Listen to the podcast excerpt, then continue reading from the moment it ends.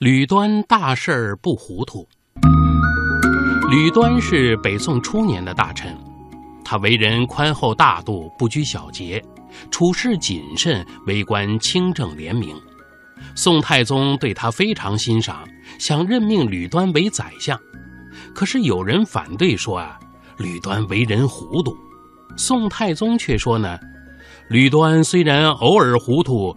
但那只是在一些无关紧要的小事上，在大事上他却不糊涂啊！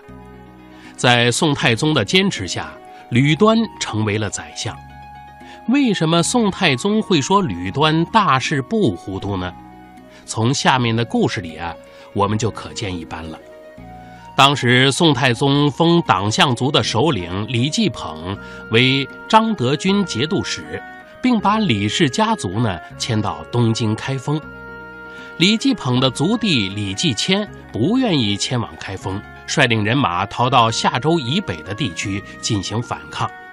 北宋调集兵马镇压李继迁，宋军所到之处，焚烧炉帐，劫掠财物，强迫党项人内迁，引起了更激烈的反抗。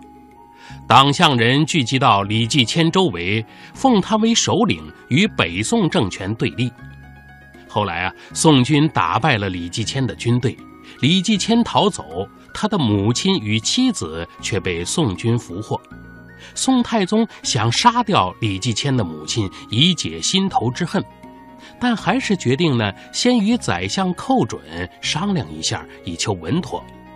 于是，太宗单独召见寇准，向他询问如何处理这件事儿。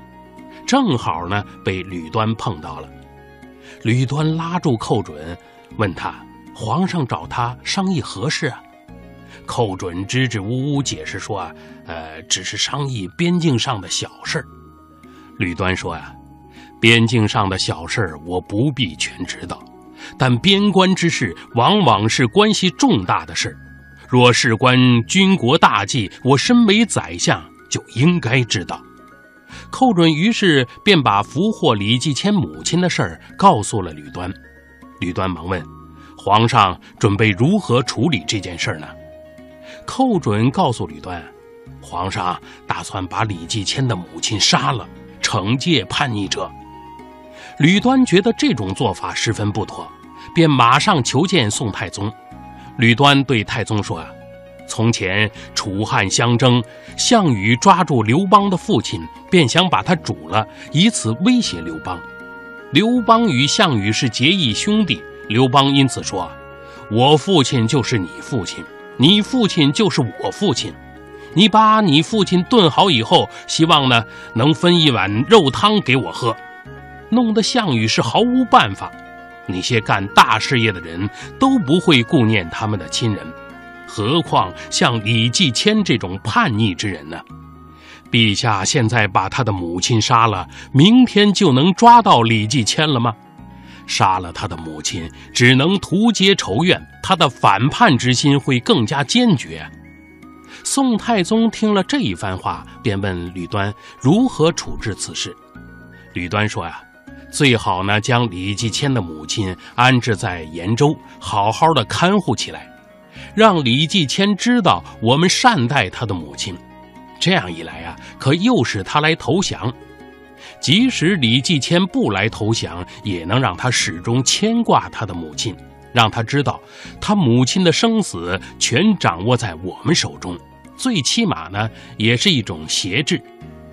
太宗认为吕端十分有道理，于是呢采纳了他的建议。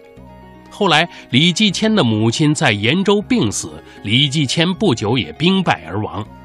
李继迁的儿子继任党项族首领，他对宋朝采取了和好的政策。